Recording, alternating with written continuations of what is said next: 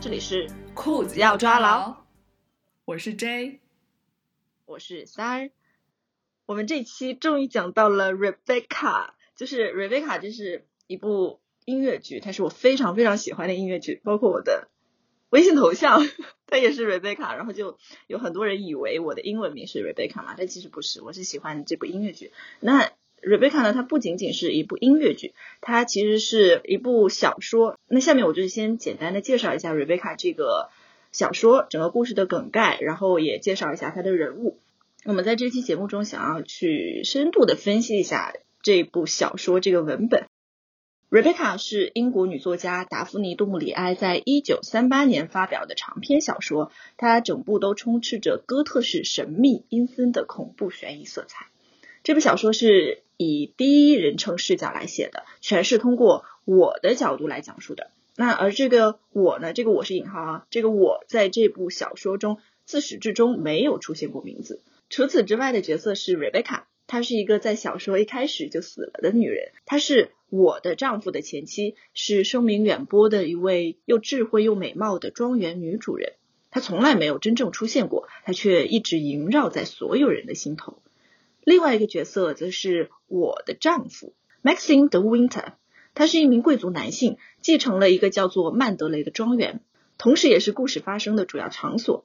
还有 Mrs. Danvers 丹佛斯夫人，她是 Rebecca 的忠心仆人，她是曼德雷的管家，几乎是 Rebecca 死后在曼德雷的化身。下面我就介绍一下这个故事的梗概。那因为我们这期节目是打算去分析 Rebecca 嘛，并不是只是推荐 Rebecca，所以我们的故事梗概会全程剧透。整个的故事梗概就是：我是一名不谙世事的贫穷的年轻女孩，在法国南部的蒙特卡洛和年长很多的英国贵族男性 Maxine de Winter 相识相恋，并且很快结了婚。同时，我也发现 Maxine 心里怀着一些秘密。蜜月期后，两个人回到了 Maxine 在英国的庄园曼德雷。我开始发现前妻 Rebecca 的阴影笼罩在庄园的每一处，管家也厌恶这位新夫人。我在庄园的生活也处处碰壁，并因此感到非常痛苦。Maxim 是不是仍然深爱着 Rebecca 这位完美的女主人呢？因为一起渔船的触礁事件，一具尸体和一艘小船被人们发现，而这具尸体正是 Rebecca。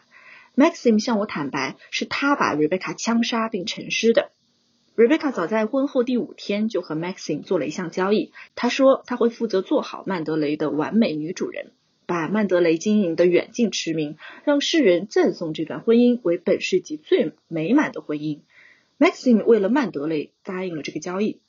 Rebecca 在伦敦等地有不少的情人男宠，在庄园里头也是。有一天晚上，Rebecca 从伦敦回来，Maxine 气急败坏，拿了一支枪就去了 Rebecca 专属的船屋，发生了一场争执，并就此杀害了她。我在听完所有的表述之后，决定要和丈夫站在一起，帮助他逃脱法律的制裁。在这一过程中，我也慢慢成长，变得更加顽强。最后，他们发现 Rebecca 死的那天去伦敦是为了去见一位医生，而这位医生最终证实 Rebecca 患了癌症。最后，法律判定瑞贝卡是自杀。当他们结束回到曼德雷的时候，已经是凌晨两点多了。远远的，他们就看见西方火光冲天，而那正是曼德雷所在的位置。这部小说它的原名叫做《瑞贝卡》，那中文大多会把它译为《蝴蝶梦》。其实。这部小说跟蝴蝶没有太大的关联。那为什么译作蝴蝶梦呢？有一个解释是说，所谓蝴蝶梦是来源于庄周梦蝶的故事，比喻虚幻之事、迷离之梦。哎，我这里有一个问题啊，你说，那他是想说瑞贝卡的存在是一件非常虚幻迷离的事情，然后最后消散吗？是的，因为对于我来说，他从来没有见过瑞贝卡，他只是。听过 Rebecca 的事情，然后他一直缠绕在他的心里。哦，OK，Go on。好，这部小说在出版之后就很受欢迎，它几乎被翻译成了各种文字，并被多次改编搬上荧幕。那下面呢，我们想要介绍三部影视作品，这是就是我们看过的三部啊。第一部是一九四零年希区柯克执导的电影《Rebecca》。那有人说，这部电影为瑞贝卡奠定了哥特浪漫小说的传播基础。这部电影为了保持原著小说中的黑暗气氛，希区柯克坚持把这部电影拍成了黑白片，影片整体气氛诡异，充满悬疑味道。第二部呢，则是二零零六年在维也纳首演的德语音乐剧《瑞贝卡》。这部剧是我的心头好。那我在节目一开头也说了这部音乐剧嘛。那在其中，我感受到的是，这三个女性角色她都不是以非常坏的形象来呈现的。那她同时也有浪漫的呈现，她正面描写了我和 Maxim 的 Winter 历尽艰辛的爱情。第三部是二零二零年的英国电影《Rebecca》。二零二零的《Rebecca》在我看来就。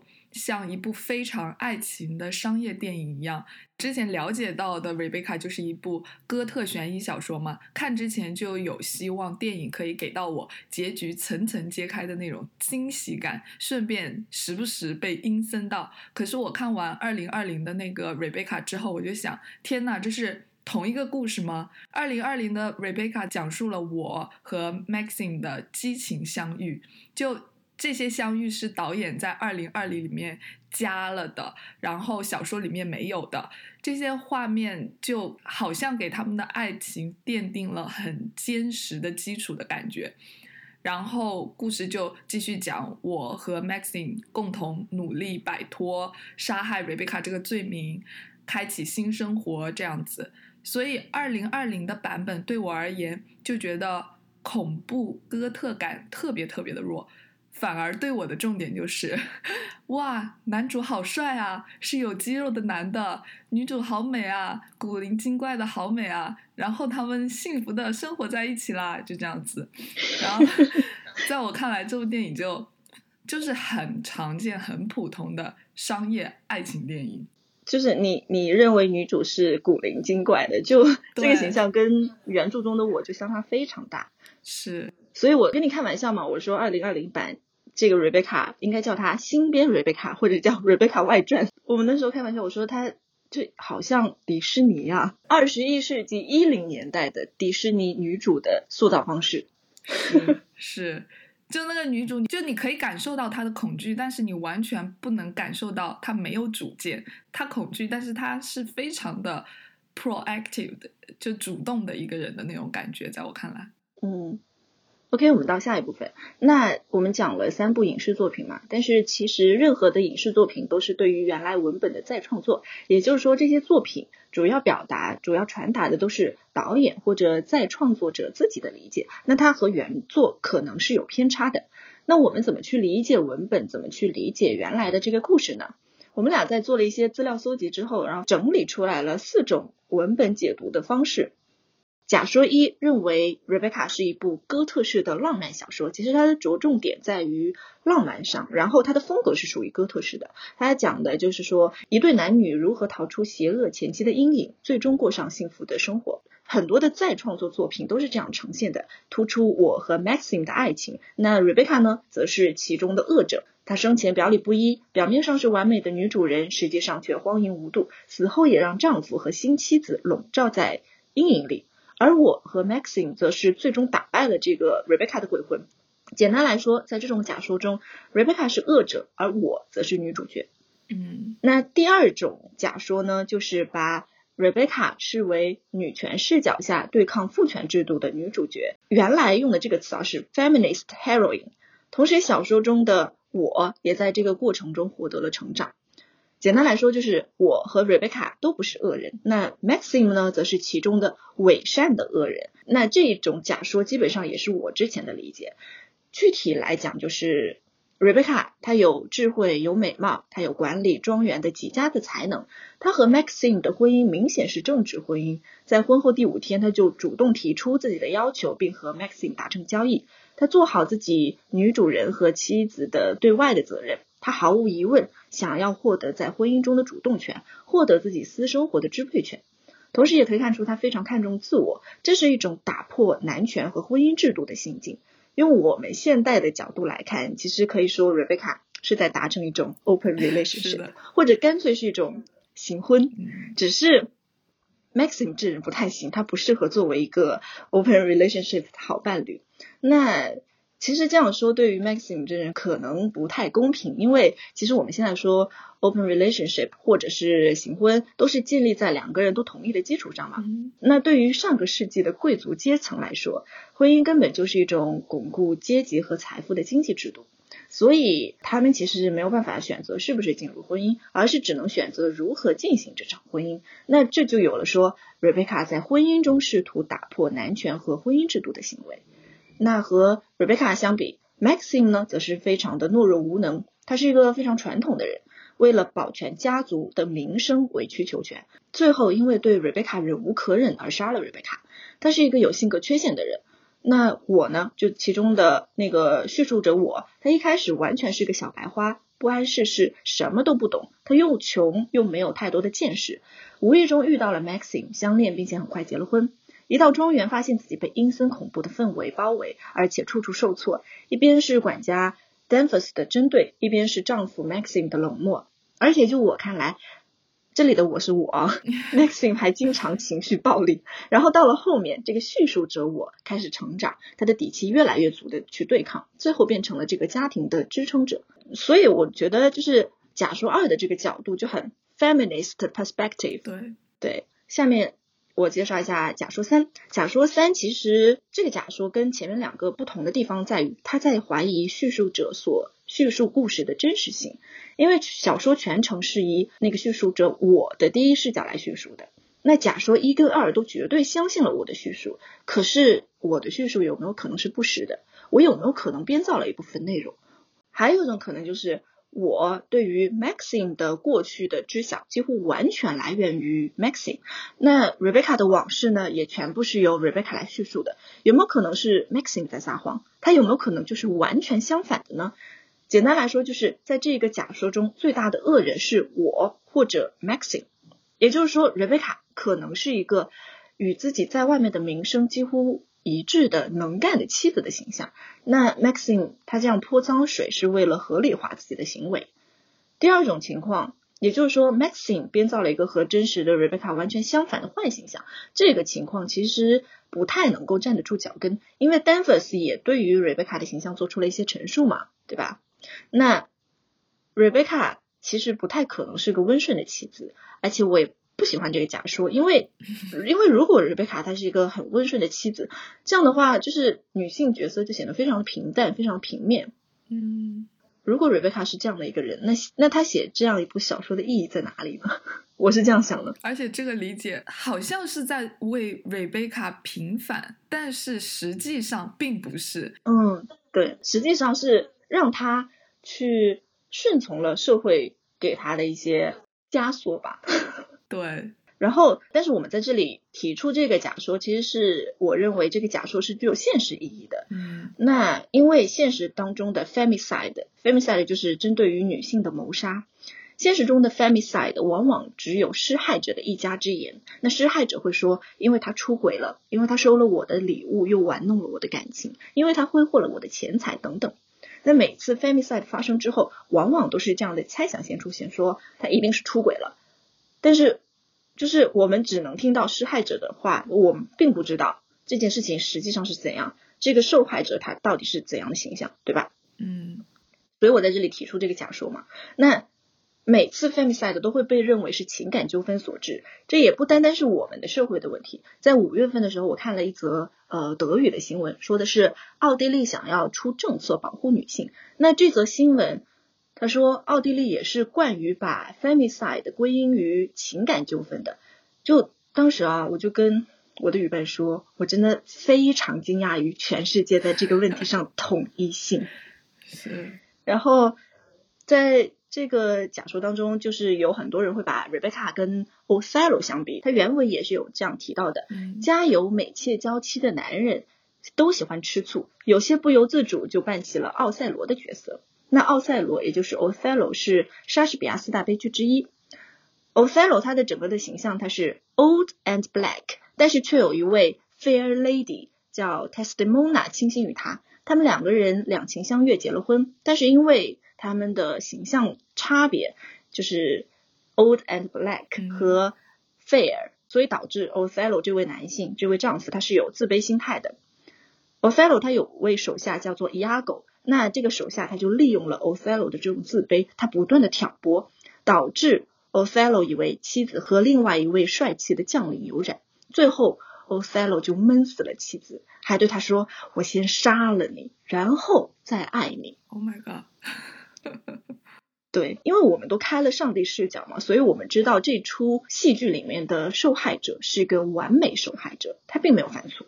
那我们很多人会把这个故事称作是由嫉妒这个词读嫉妒，就是 jealousy 那个词，并把这个故事称作是由嫉妒引发的悲剧。那我去年看了这出戏啊，是那出戏是全女班奥赛罗，也就是说所有的演员都是女性。我在看，我当时的感觉就是。残忍，太残忍了！你让我去看一场杀妻的戏，还说这是具有悲剧美学的，我就是没有办法接受。我后来就想说，如果这出戏它只是让女演员说出男性角色的台词，而不对整个戏剧的内核做出改变的话，我是没有办法接受再去看它的。嗯，就是我说的，就是有点太远了，所以我这里就是重申一下假说三的内容，就是他在怀疑叙述者所叙述内容的真实性，里面的我所知道的或者我所叙述的，可能根本不是事情的真相。嗯，除了上面这三种解读嘛，我这边还有一个解读也是特别的有趣，这个解读来自西班牙。维克大学的 professor 名叫做乌巴，他有一篇论文就说，不论什么角度的解读，都把这个小说放在了男女对立的这两个立场上。就比如说浪漫悬疑小说角度嘛，把 Maxim 定成了无辜者，那就是定义了 Rebecca 作为不受规训的女性，理应受到惩罚和死亡，然后合理化 Maxim 的杀妻行为。又或者说，有人认为瑞贝卡是在挑战传统的性别角色，她拒绝男性的定义，自己主张自己想要呈现的样子，并且自由追求性。对，这这就是我的想法。对，这时候的 Maxine 显然就是一个不能接受这样自由的女性的一个男性的角色，是不能被合理化的杀害者。乌巴就认为哦，这两种解读，他们都把性别作为了一个评判维度，把性别放在了对立面上，然后用一个性别去 detriment 去损害另一个性别，然后乌巴就觉得每一个人在这个小说里面其实都是有不诚实或者不真诚的成分的，不分性别。比如说 Rebecca 就是对社会和对 Maxine 是两副面孔嘛。对于 Maxine 呢，他对所有人都掩藏了他的罪行。我作为这个叙述者，明明知道 Maxine 杀害了 Rebecca，但是却没有着重在杀害这个事实上，而是选择了帮助 Maxine。对于小说这种每一个人都有罪行的这个角度，乌巴就提出假设说，是不是这里有一个真正的罪恶源泉？是这个罪恶源泉让每一个角色都做出了不诚实和不真诚的行为，而不是他们本身就是罪犯？在整个这个乌巴的论文里面，他就搜集了很多很多具体的证据去证明，这里确实有一个罪恶源泉，就是权力的象征曼德雷。曼德雷就是那个小说里边的庄园嘛。然后他就认为这个曼德雷是父权秩序下的权力象征，这个象征让 Maxine 去捍卫父权制度的秩序，做出了谋杀这样的行为。曼德雷让 Rebecca 得以保护自己不被接受的性行为，让我就是叙述者最终找到了身份的认同。我来总结一下这个假说四，就是乌巴抛出的这个假设，就是他们每一个人都没有挑战父权制度，每一个人都在利用父权制度，同时也被父权制度所利用。不仅仅是 Maxine，也包括我叙述者和 Rebecca。然后小说的结局就是曼德雷被烧毁了嘛。三儿之前也有提到过，就是我们之前在聊这个方面的时候，我就觉得听了你这个假说，我认为曼德雷是一定要被烧毁的，它是不可能继续存在的。就我想的是，曼德雷它象征了父权制度嘛。那其实如果是我，我没有考虑到这个。作者他是一个怎样的人？我就想，我如果我写出了这样一部小说，那我是倾向于在小说的结尾建立一个乌托邦的。这个乌托邦就是一个父权制度被毁坏的一个世界。所以，只有曼德雷被毁坏了，他们重新去其他的地方建立自己的小秩序。嗯，之后，我和 Maxim 其实才有获得新的生活的可能。嗯，我就是我们在聊天的时候，我听了 Star 这么说，然后我就觉得天呐 r 真的是太善良了。因为我一看完这个假说，我心里想的就是，曼德雷虽然被烧毁了，但是我不认为父权制度是被毁坏了。嗯，为什么呢？因为我就是落在了乌巴假说的另一个点，就是说他们都在利用父权制度，利用着父权制度的他们会不会因为享受着这个利益，所以就算曼德雷烧毁了，他们也选择去对去换一个曼德雷，重新开始建造曼德雷的故事。然后我就非常悲观的觉得。曼德雷被烧毁了，但是他们并没有放弃在曼德雷里面享受到的特权等等制度。对，interesting。但是我感觉好像就我们这种猜测，反而是这个小说很有魅力的地方吧。对对。那其实我们介绍了一到四四种假说嘛，作为读者，你用什么样的角度、什么样的假说去理解这部小说，其实就就会影响到。你对于这部小说主角是谁的这个判断，就是假说一当中，他会认为主角是我，我这个叙述者。那假说二就是绝对会认为主角是瑞贝卡。所以到就下面的话，我们就是想去介绍一下这些主要人物的形象，然后呃去帮助大家有自己的判断。你到底认为这个主角是谁？是里面的我是 Rebecca，，还是说曼德雷庄园？嗯，那第一个人物我要讲。因为我来讲嘛，所以我是先讲瑞贝卡。那我的角度主要是假说二的角度，再加上一些假说四角度的补充。那瑞贝卡这个角色，她其实一句话来说就是活在台词中的女人。她在故事的一开始就已经死了。瑞贝卡完全是一个不在场的角色，她自始至终都处于缄默的状态，没有办法向我们开口展示她自己。那作者呢，也从来没有正面去描写过她，却通过别人的描述，为她建立了个非常多面、非常复杂的立体的形象。那杜穆里埃到底是如何塑造这个复杂的形象的呢？一开始，我们从曼德雷庄园以外的人口中听说，瑞贝卡是一个优雅、美丽而且非常有能力的女主人。他把曼德雷庄园和自己的形象经营得十分完美。然后，瑞贝卡的管家 Mrs. Danvers 登场，他对瑞贝卡是一种。激进崇拜的爱意，Rebecca 这个形象就被塑造的愈发完美起来。那在音乐剧当中，Danvers 出场之后的第一首独唱曲叫《The Air Gives It Nicht》，他从不屈服。从里面你可以感受到 Rebecca 的那种强大，她不需要男人，她只玩弄男人。这首歌是这样说的。但是因为 Mrs. Danvers 有些病态的爱意，总是对 Rebecca 念念不忘，经常幻想 Rebecca 还在曼德雷庄园里面，还在他的卧室里面。Danvers 幻想他为他梳头，开始注入了哥特式的恐怖气息。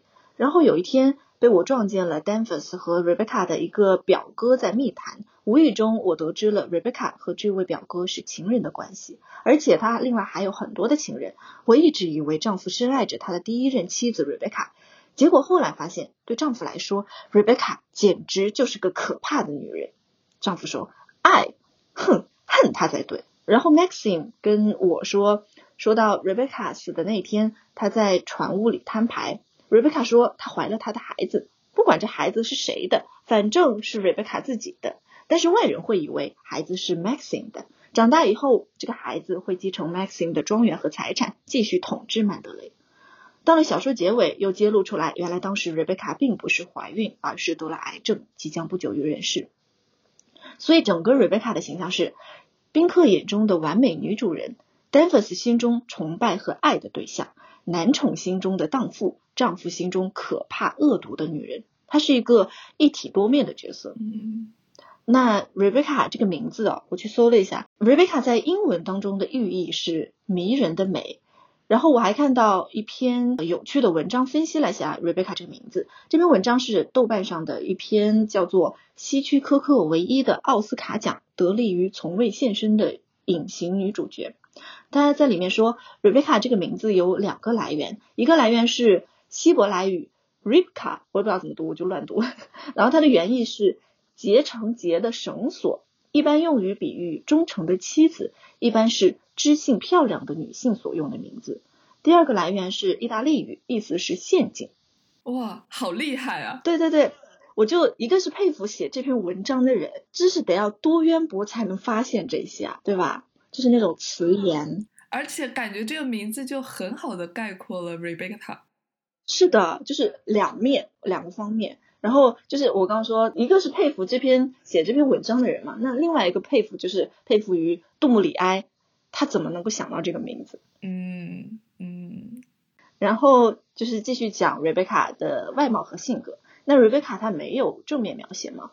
我一刚开始看的是音乐剧。瑞贝卡这个人物是完全没有出现过的，他真的是只活在台词中，他只出现在人们呼出的热气当中，却不会因为热气消散而被遗忘。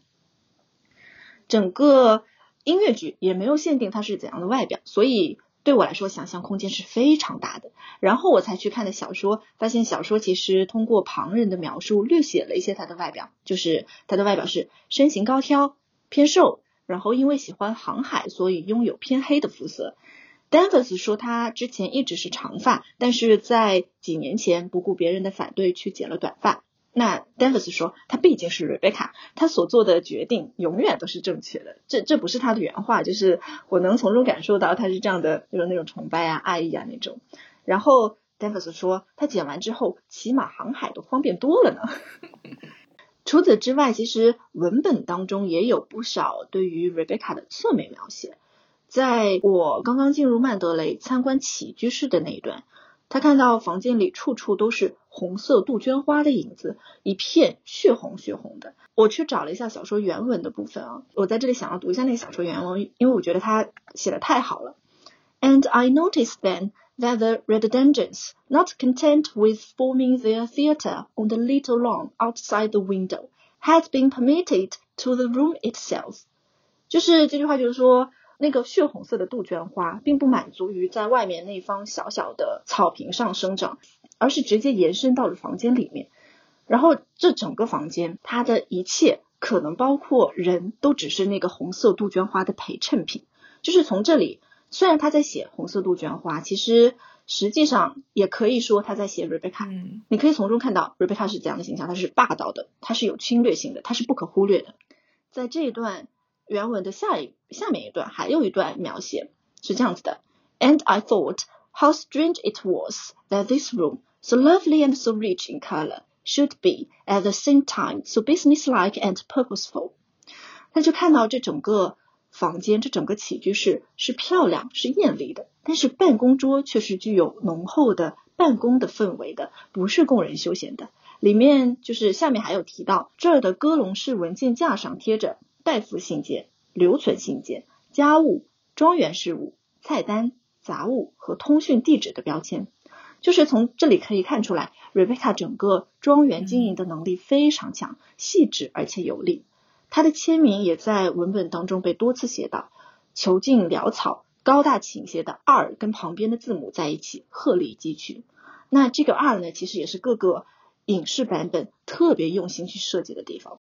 所以 Rebecca 到目前为止的性格形象是非常具有女性魅力的，这一点可以从整个房间的漂亮艳丽里面去看到。那第二个就是霸道而且具有侵略性、倾轧性的，就是。血红色的杜鹃花，以及他那个鹤立鸡群的二，同时他也是做事干练、独当一面的。你可以从他那个非常有办公气息的办公桌和桌上分门别类、非常整齐的文件当中看到这一部分的描写，在影视剧、音乐剧中是很难去表现出来的，就得去文本当中去找到、去慢慢的发掘。就我前面都说到那个血红色的杜鹃花嘛，其实整个。我在看文本的时候，发现整个庄园中杜鹃花的状态也是 Rebecca 在我心中的状态。嗯，一开始我在刚进入曼德雷的时候，觉得这整个庄园里面杜鹃花的长势非常茂盛，过于茂盛而显得恐怖。然后到了后面有一段，我因为一些事情解开了一些心结，所以在看到杜鹃花的时候，描写是这样子的：那些杜鹃花已成强弩之末，全盛期已过，显得有些凋败。花的部分的描写其实就是写 Rebecca 的形象，同时也是写 Rebecca 在我心中形象的变化嘛。那我其实看这个 Rebecca 的文本，我先看的中文版的，中文版它写的是石楠花。你对石楠花有印象吗？你能想到石楠花长什么样吗？不能哎，我好无知。我我知道石楠花长什么样，但是在我印象里，我看到的都是浅色的、白色的。然后我去去随便搜了一下，我就我没有，我就真的 随便搜了一下，我发现好像石楠花是白色和粉色的。然后我搜红色石楠花没有搜到，然后我就去原文找嘛，就英文原文嘛，然后才发现它是 red dendrons。然后我去搜了一下，red dendrons 是杜鹃花。那杜鹃花它是很大的花嘛，然后它是血红色的，你就一下就能想到那个场面嘛。所以我就觉得好奇怪，为什么它要翻译成石楠花？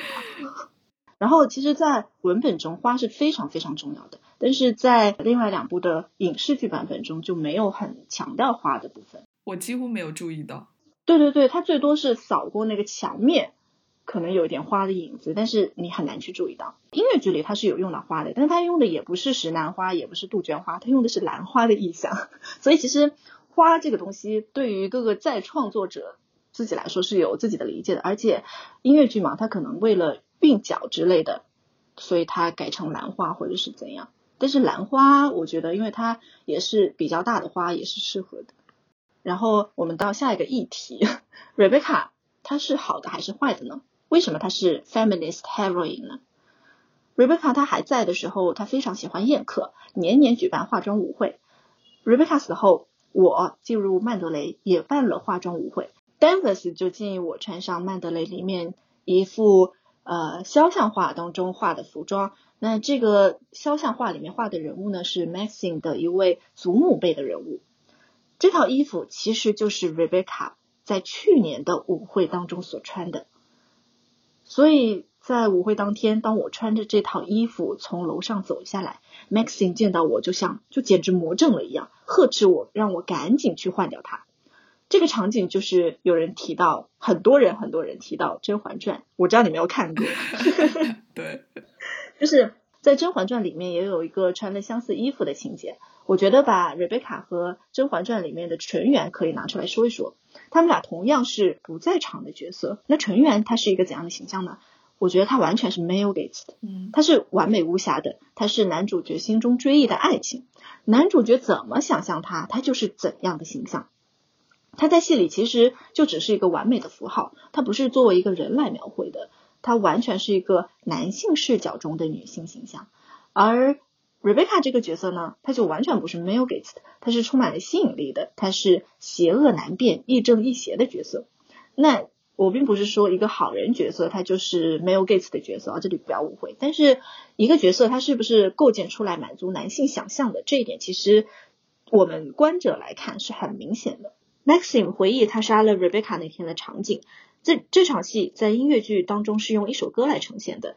Kind like why you so cut 就是我从未见过如此的冷笑。在里面有一段歌词是这样子的，就是 Rebecca 跟 Maxim 说自己怀孕了，然后他这样说：要是我有了孩子，你该怎么办？人人都会认定是你的，不论是谁的，总之是我的。总有一天，曼德雷将属于他。你完美的妻子 Maxim 会成为完美的母亲，你来扮演那个爸爸，那个彻头彻尾的傻瓜。这一段呢，在文本当中他是这样写的：Rebecca 说，小家伙将在曼德雷长大成人，用你家的姓氏，你干着急也没办法。你死后，曼德雷将归属于他，根据财产继承法，你阻止不了这件事情。就这一段啊，我看到的时候，我就觉得。Rebecca 真的是非常深谙婚姻和生育的本质。婚姻其实是，就是在我看来，婚姻是让男性拥有并标记后代的一种制度嘛。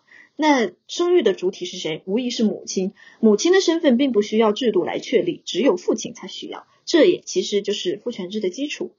在这一段中，他同时又反过来利用父权制度，他去夺取父权制度下男性的财产。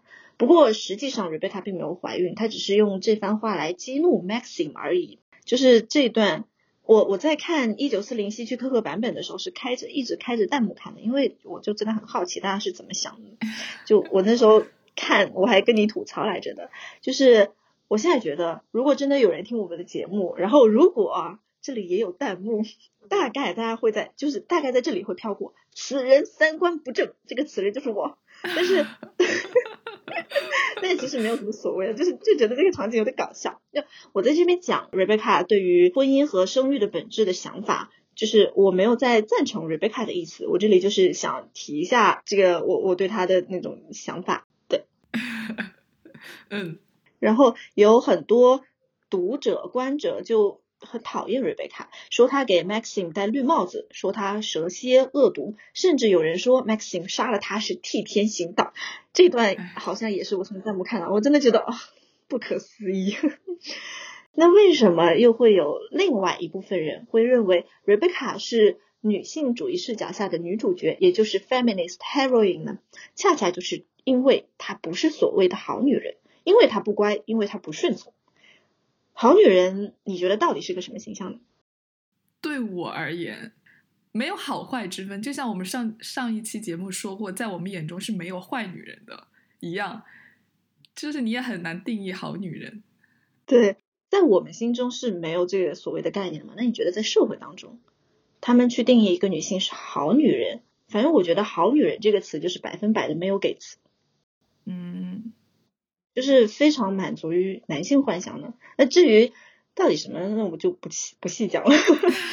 那我记得有一次和我和一个认识的人刚好在剧场，然后在当时我拿了一张卡门的宣传册，卡门它。就是那个宣传册上也有卡门的剧情嘛，故事梗概，然后我们就一起看。然后故事梗概是这样子的：一个名叫卡门的女孩子和一位军人坠入情网，这位军人因此抛弃了他的旧情人。之后，这位军人又因为卡门被捕入狱，出狱后又加入了卡门所在的走私犯的行列。后来，卡门又爱上了另外一位斗牛士，最后他死在了前面说到的那位军人的匕首下。然后看完剧情简介，我的这位。认识的人就是对方就说这不就是个渣女吗？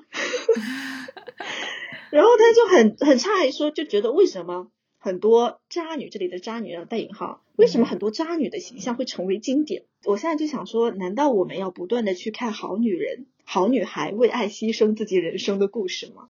我讲到卡门的时候，我就想到了安娜卡列宁娜。嗯，安娜卡列宁娜其实它就是一个婚外情的故事嘛。那或者。不写女性牺牲自己，那写两方相濡以沫、相爱到老的故事不行吗？就行啊，也没有让你不写啊。就是我我个人就我不喜欢那种就光光写爱情啊，写如何相濡以沫、相爱到老的故事。我就觉得，其实就算说很多人喜欢那种相爱到老的故事，但是其实这也并不妨碍所谓的渣女的形象成为经典嘛。嗯。对我前面有一期提到嘛，我说我觉得为什么在作品中描绘爱情，实际上并不是真的只是写爱情，是而是在赞颂自由和反抗。那么 Rebecca、安娜、卡列宁娜、卡门这类的角色又为什么存在呢？其实他们也是一种自由和反抗，同时作者也在批判一些现实的东西。实际上并不是说在推崇婚外情、推崇婚姻的不忠，而是在写人性和一些制度。嗯。是的，对，其实这个就是我对于这所谓的渣女形象成为经典的一个一个理解。那我们说回瑞贝卡，瑞贝卡身上不顺从的地方有哪些呢？她深谙婚姻的本质，在婚后第五天就和 Maxine 提出做交易，也就是她说她需要一个 open relationship。他负责承担女主人和所谓好妻子对外的责任，他会在经营上发挥他的才能，同时他夺取自己在婚姻内部、在自己私生活领域上的绝对自主权。他要自由的找情人，以及他在管理、经营、在骑马、航海等户外运动上和其他领域上的喜好和才能，这也是他不顺从女性角色的一个体现。文本在这一部分就经常提到说，Rebecca 内在是个男性。这部分其实是按照男性形象来写的，那这块也有人说和作者自身的身份认同有关。下面还有个点就是 Danvers 说的，他说 Rebecca 在私底下是怎么跟他讨论他的那些情人的？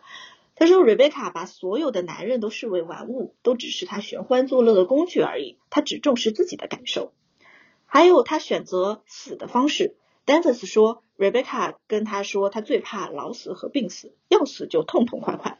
Rebecca 不止一次的说，Danny，我要死就死个痛快，像灯一样熄灭。在死这件事情上，他都是不屈服的，他都是要占据主动权的。所以，我前面说的那部分啊，就是 Rebecca 到底是如何不顺从嘛？嗯，那很多人就留评价说，发弹幕说 Rebecca 这个坏女人。其实 Rebecca 本身也不是作为一个好女人的形象来塑造的嘛。如果她是个好女人，那杜姆里爱写她干嘛？所以在看这个作品的时候，根本没有必要去纠结她的坏女人身份，她绝对就是坏女人。然后在假说二当中，她是 feminist heroine；在假说四里面，她其实是属于利用父权制度又被父权制度所利用的人。在这一部分该怎么去分析呢？就是我。简单的说一下我的想法，她和 Maxim 的婚姻其实就是她所利用的。身为上个世纪的贵族女性，她是需要婚姻去帮助她获得一些权利的。Rebecca 她绝对不是传统所要求的那类女性，她也不是会去直接反抗婚姻制度和男权制度的人。恰恰相反，她正是利用这些制度的那些人。所以，当她和 Maxim 结婚的时候，她是不可能会反抗的。很可能这就是她所想的，她所要的。他非常清楚 Maxim 是个懦弱的人，正是他可以利用的人，所以 Maxim 对他来说是个完美的结婚对象。嗯，如果他未婚，他是没有办法直接去获得和管理财产的。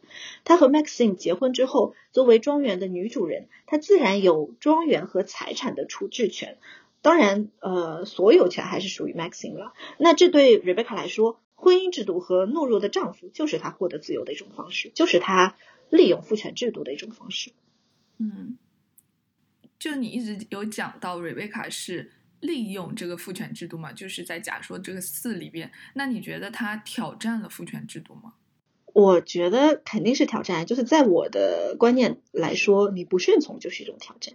但是哈，就是在我理解这个假说四里边，其实没有任何一个人是挑战了这个父权制度的，甚至包括瑞贝卡。我能理解这种假说，就是它是利用，其实利用就是一种固化，就是在加深父权主义。对，就所以我现在想要在这里把这一点给 point 出来嘛，就是可能大家在听的时候会觉得这个好像跟那个你刚才说的利用啊或者什么是有一点点相悖的嘛。可是呢，嗯，其实的话，我觉得这个假说是它只不过是更深了一步，更深一步去探究了 Rebecca 有这些。挑战性性格或者挑战性行为的原因是什么？就是挑战当时社会的女性形象，并不是挑战了父权制度。就是假如说那个曼德雷是权力的象征的话，哦，瑞贝卡她就是让曼德雷变得风生水起、井井有条呀。就是她的这种打点，大家都是有目共睹的，所以。她才会被称为是完美女主人，就是这个完美女主人形象，她其实稳固了，并且加强了曼德雷这个权力的形象象征，就是让所有人都更加的崇拜，然后更加的仰慕这种富丽堂皇的曼德雷庄园嘛。这样看来的话，瑞贝卡是非常非常需要。曼德雷需要这个权力的象征帮他掩盖他不被接受的性行为啊！我觉得乌巴给我们提供了一个视角哦，就我们之前所有听的东西，全部都其实算是站在全知的视角嘛。我们认为瑞贝卡是非常具有挑战性，因为我们知道了他所有的行为。可是如果你站在这个角色本身去猜这个角色的行为动机的话，我们作为现代的眼光去看。觉得 Rebecca 是颠覆传统，觉得她追求自我很棒。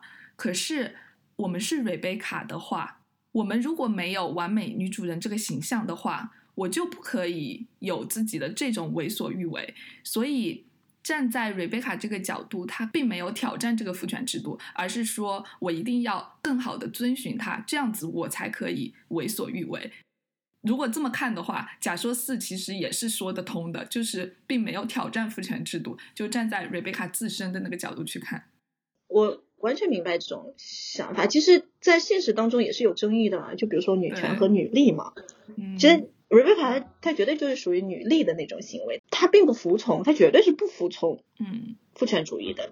那它是利用了，所以我们一直在用那个词利用嘛。嗯但是就是只是我们就假说二跟假说四怎么去看待这种利用的行为，对，就是我们在于它到底是挑战了还是没挑战，这个理解上是有差异的。但是我们的出发点，我们的想法想象其实差不多。我觉得很好。对，就是给大家提供一个视角，就是你可以跳出来站在全知，但是你有时候不妨也可以进去站在中心，其实都是两种方向，觉得很有意思的两种方向。对，Rebecca 整个的形象我们也其实已经分析的差不多了，那最后再加一个板块，就是我们想要对比一下几个影视作品当中 Rebecca 的具体的形象。在音乐剧当中，Rebecca 是从来没有出现过的。在希区柯克的电影里面也是，唯独在二零二零版本是出现了一个穿红色长裙的长发的高瘦女人的背影。对，就是因为看了这个形象，因为二零二零是我看的第一部 Rebecca 嘛。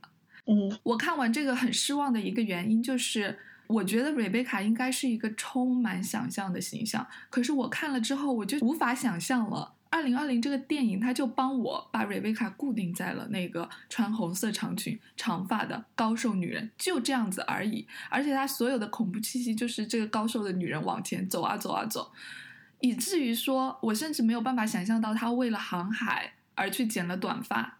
当然，这一点在电影中也根本就没有提到过嘛。嗯，所以我就觉得，二零二零在我看来是失败的点，就是他把瑞贝卡的形象固化了。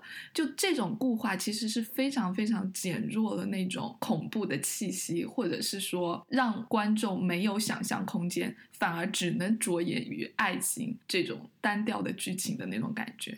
是的，我想起来，我现在在想那个二零二零版本那个那个女人背影啊。她的头发很长，然后是波浪 大波浪，对，然后就是看起来，嗯，又很瘦，其实就就挺符合恶毒女人的形象，有没有？不是不是不是，我跟你想的不一样，就很符合白瘦幼啊？是吗？嗯，我我突然有这种这种感觉，就是所以你刚刚提到说很难想象她剪短发，嗯，我那我觉得也是的，是的。对。对，所以所以就是如果有人听我们这期节目，然后也没有看过瑞贝卡，就请大家不要先看二零二零，你可以先看其他的任何版本，最后再转过来去看二零二零，因为二零二零我前面说了嘛，我认为它是一个你可以叫它新编瑞贝卡或者是瑞贝卡外传，因为整个完全不同。它整个叙述的视角，它完全是以我为中心的。为了避免像 J 这样子对固化形象，整个思维被固化了的情情况，请大家避免把二零二零当做当做看 Rebecca 的第一个版本。对，千万不要，友情提醒。血泪。嗯，我们讲 Rebecca 的第一期节目到这里就要结束了嘛？那我就要又要 Q 到我的开头，我的开头说我的微信头像是 Rebecca，嗯，就你可以看出，我真的很喜欢 Rebecca，就是我更多的是喜欢 Rebecca 这个剧，因为我觉得哇超级棒。然后里面在音乐剧当中，Rebecca 整个形象都是靠她，她没有出现过嘛，嗯，所以她整个都是靠呃 Danvers 来塑造的，就是 Danvers 整个一直出现都是一直在在那里呼唤 Rebecca，Rebecca，Rebecca，所以就导致有。Danvers 的歌都是写关于 Rebecca 的东西，然后嗯，又有点阴森，然后又那种招魂呐什么，又又要伴伴着大海海浪的声音，就整个气息就是有那么一点诡异，但是又那么非常的魅惑，所以就就让我非常非常喜爱 Rebecca 这个角色。我为什么喜喜欢？其实也就是他那种魅力，不顺从，然后自我。就是他整个非常的 egoistic。前两天我们还在写稿的时候，然后有一天我就发疯发疯，然后给你就就搞了一下我们的口音之夜，然后就给给你讲了一段，就是你说是东南亚口音的对于 Rebecca 的表白。Yeah。所以请你在这个地方插进来。OK。这就是我对于 Rebecca 的情感。Rebecca，I love。Rebecca，好，那你说一下你呢？你对 Rebecca，我听到你说魅惑的时候，我就觉得，虽然二零二零帮我把对 Rebecca 的形象固化了嘛，可是其实一直有听到过你跟我描述这个音乐剧，其实 Rebecca 在我心目中应该就是有你讲的那种魅惑感的存在的。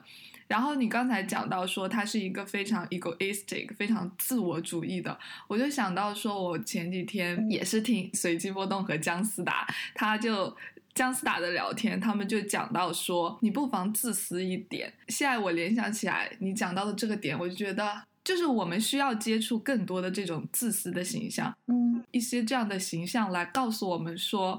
你应该要更加的 egoistic，更加的自我主义，然后以自我为中心去做一些突破性的事情，去做一些勇敢的事情。虽然哦，Rebecca 最后被 Maxine 谋杀了，就是你说被 Maxine 谋杀，其实我想到他他不是被谋杀，他是利用 Maxine 杀死他，因为他我前面有一道有一个提到嘛，说他甚至在死这种事情上，他都要自己去选择，他不要病死和老死，他其实是选择想让自己战胜死亡，虽然死亡是不可战胜的，是是是，他希望自己战胜死亡，所以他要走在病魔的前面，然后同时他又利用了 Maxine 把他杀了，所以他其实整个从头到尾都是在都完全都是一个不顺从的形象，对，就在我看来他是挑战的形象，然后对，然后又说到呃，你你说他死了嘛？但是他这个角色，一九三八年的小说，一直到了现在，被很多被越来越多的人喜爱。其实这个人他在小说中就没有活过来，但是他整个形象是永生的。对，永生，这部小说他在一九三八年诞生之初，应该是我猜想啊，我我这里不严谨，就就只是个猜想，因为那个时代风气不一定比现在保守，因为现在有有保守化的趋势。也我我们只能说那个时代的风气其实可应该没有那么开放，那大家可能会更喜欢里面的浪漫的部分，那会有更多的人不太能够接受 Rebecca 这个形象。那到了现在，时代的变迁导致会有越来越多的人去欣赏这个 Rebecca 这个充满吸引力的这个形象，就说明其实整个时代的观念也在变化。然后你刚刚说的说人要自私一点、自我一点，我觉得这是一种趋势。对，是的，就很好。对对对对对，哎，反正反正还是请在这里插入我对 Rebecca 的表白，OK，又插入一次好吗？not a problem。Rebecca. I love Rebecca. 我我整个是一个现代版的 Danvers。我们对于 Rebecca 这个文本的介绍这一期是结束了，但我们下一期还有，OK，所以就对我们到现在就这一期是到这里结束了。那我们最后，我想我说我是 Danvers 嘛，那我想请真正 Danvers 来来表白一下他的 Rebecca。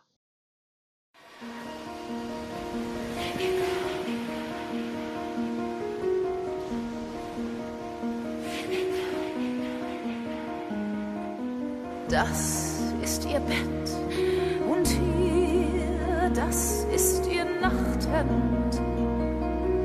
Wunderschön sehen sie nur, leicht wie ein Windhauch, so seidig, ein Schmeichel des Lichts und jeder Faser atmet noch heut den Duft ihrer Haut. Auch wenn sie hier nicht mehr schläft, auch wenn sie keine sieht,